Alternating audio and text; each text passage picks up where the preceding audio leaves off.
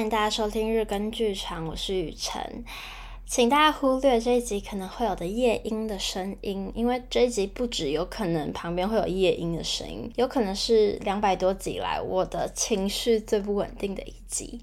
讲到小美人鱼这件事情，虽然我自己不是贝利，但是我真的蛮神奇的。安徒生在写小美人鱼的时候，他并没有规定过她是什么肤色啊。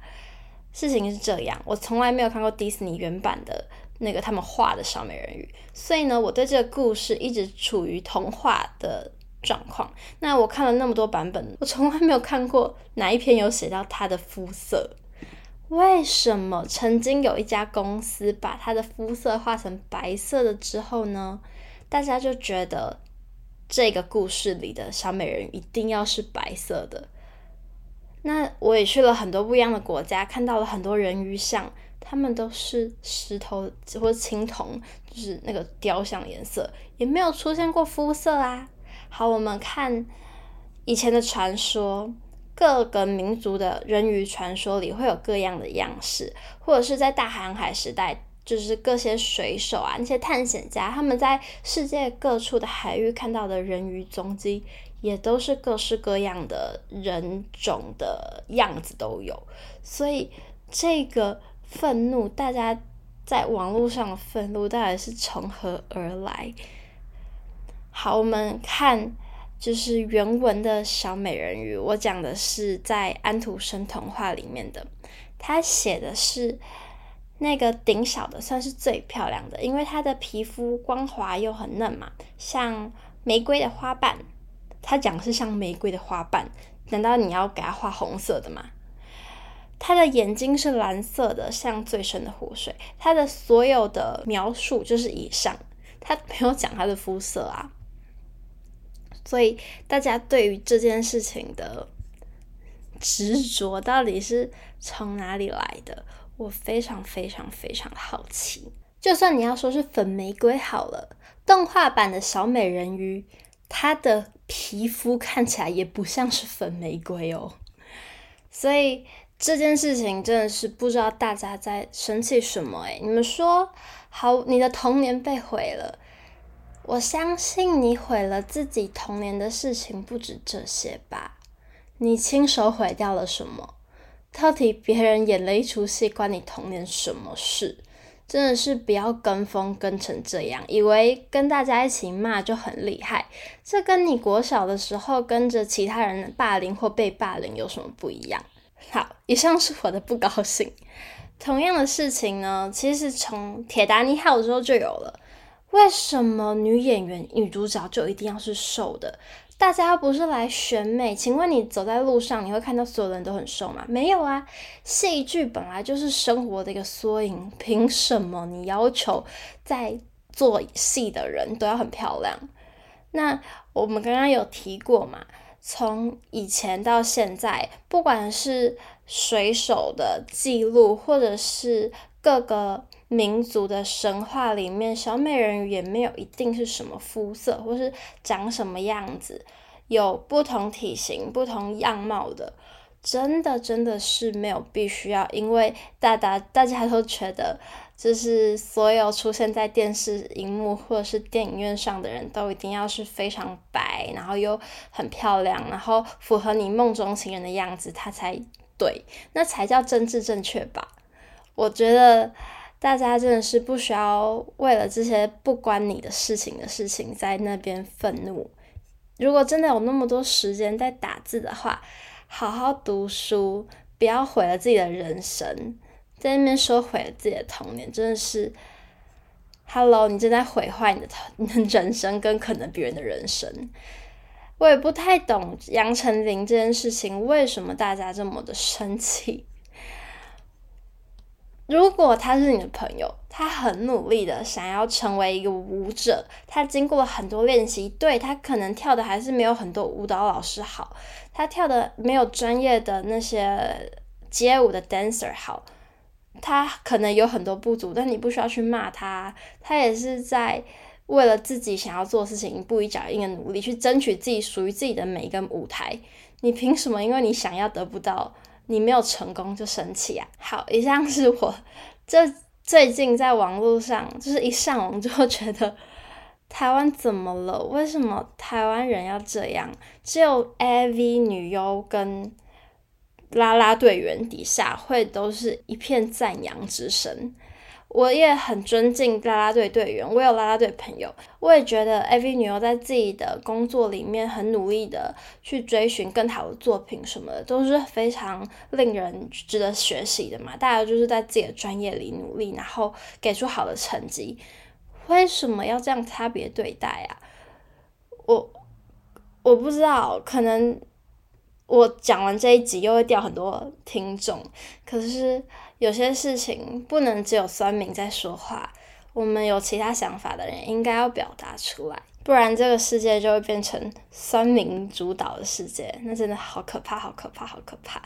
好，我要聊几句我在看小美人鱼的最感动的地方，那就是有雷，所以还没看的人，如果听到这里觉得对，应该真的去看一下。如果看完电影就是很不高兴，你可以。理性的、专业的去分析，你为什么觉得这出戏哪里结构不好啊？好，可能特效或者是你觉得妆化可以用往哪个方向去努力？如果你是灯光专业的，你觉得灯光可以怎么打，或是之类的，你想要批评指教，我觉得都 OK，真的是看完再说。那如果大家已经看完，或是真的就是没打算看，或是不在乎爆雷的话呢？我觉得我最感动的一句话是。海神那个国王要让小美人鱼自由的时候，他就说：“对，最后的问题是我会有多想他。”然后他就赋予他女儿双脚。我觉得这出戏的亲情牌真的是打得很成功，我好一次又一次的被爸爸给感动到。还有什么？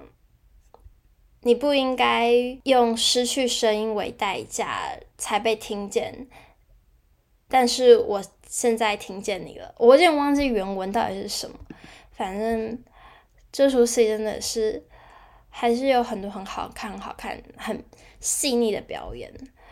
你会觉得啊、哦，好的演员是真的会很有看戏的爽感。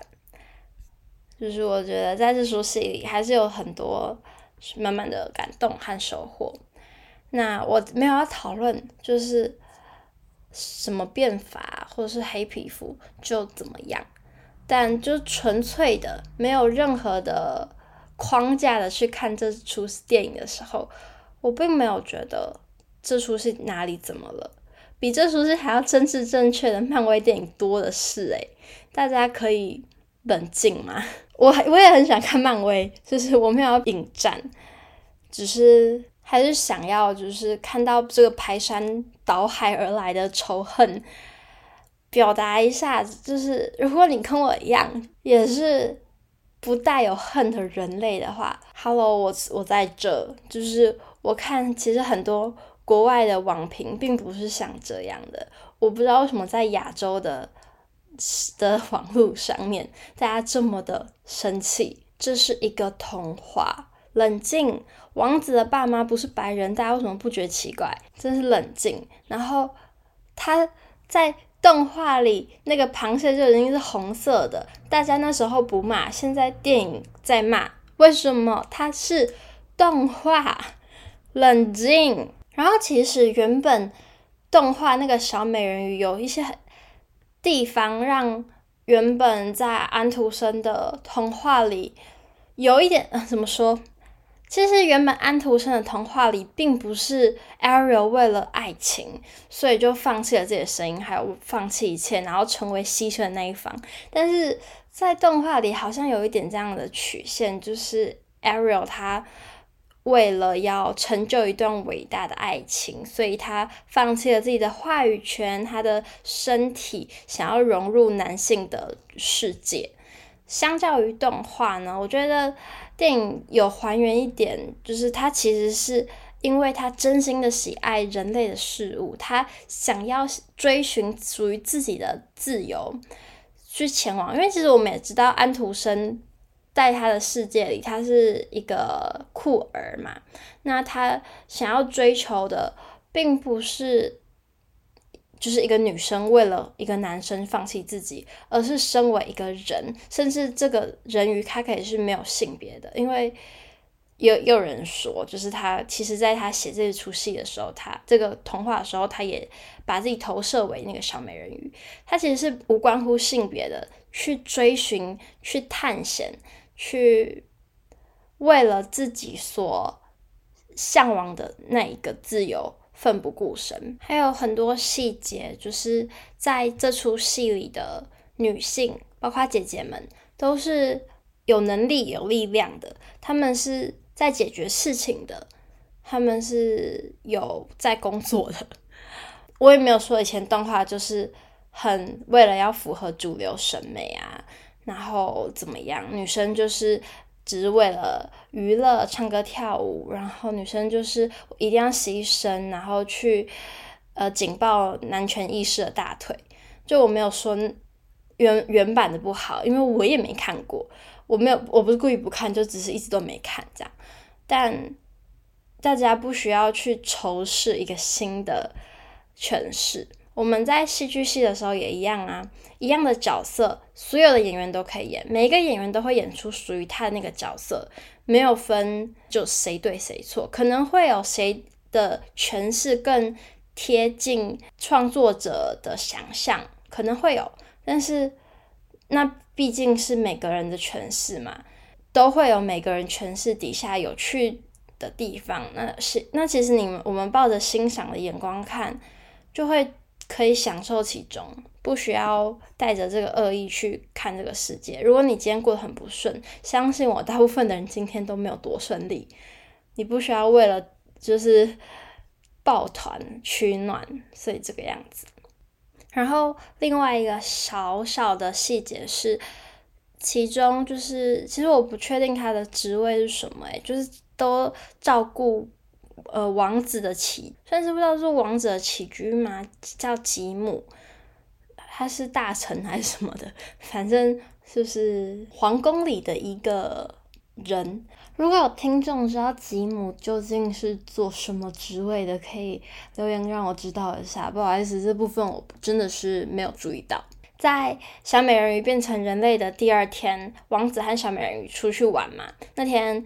其实王子是被禁足的，但是吉姆呢，他就掩护了他们出去，然后回来，在回家已经很晚了，然后因为他们掉到西湖里，所以呢，起来的时候两个人回来是湿湿的嘛。小美人鱼走上楼，王子看着他的背影，吉姆看穿了这个年轻人的心思，因为王子还是在找那一天救他上岸的女人，那个女女生，因为在。